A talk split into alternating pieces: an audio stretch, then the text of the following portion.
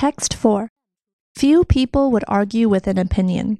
Going cashless is, if handled well, a good thing. Proponents of moving beyond paper money say it'll make life harder for tax cheats, terrorists, and other criminals and speed up the flow of funds, thus reducing costs and enhancing economic efficiency. These arguments aren't terribly convincing. Banning cash doesn't distinguish between legitimate and illegitimate uses of paper money, assuming that anyone holding large amounts of cash must be guilty of something. This disadvantages the clear majority of the population in order to punish a minority. 1.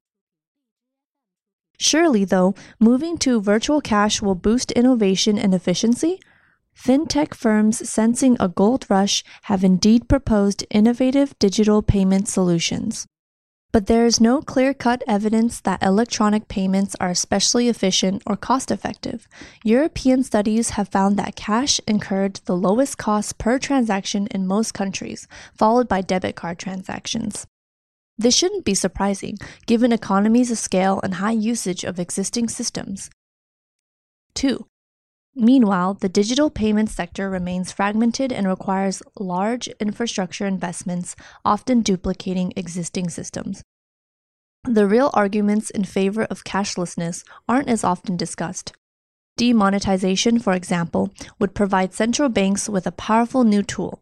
Currently, negative rates can be circumvented by investors physically withdrawing cash and holding it to avoid the effective tax on savings. 3. In a future economic or financial crisis, this so called zero lower bound constraint could restrict the effectiveness of monetary policy. The only way to overcome the hurdle may be to eliminate cash, as the Bank of England's chief economist Andrew Haldane argued in 2015. The costs to abolishing cash aren't insignificant either. 4. This would reduce their loss absorption capacity and impact a source of revenue affecting public finances. Cash use remains high in emerging markets and among the poor and older people globally. Demonetization can thus worsen social and financial exclusion.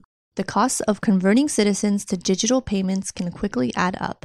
An exclusively digital or electronic payment system also increases security and operational risks. The risks of online fraud or cyber theft, as well as disruptions to operations due to technology failures, are significant.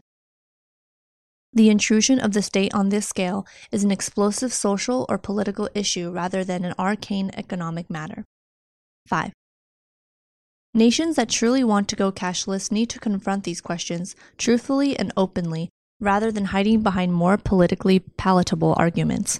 Simply imposing such a radical change on citizens would only further erode trust in governments.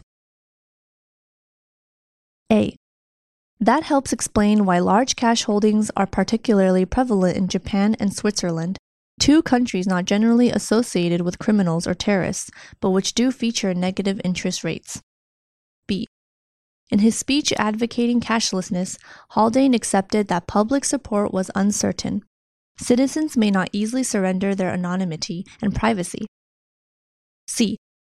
Criminals and terrorists will simply seek out alternative methods of transferring funds even if they happen to be more expensive. Unless taken unawares, tax cheats can easily convert their illicit hoardings into gold, foreign currency, or property. D.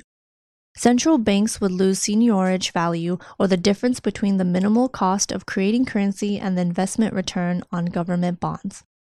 E.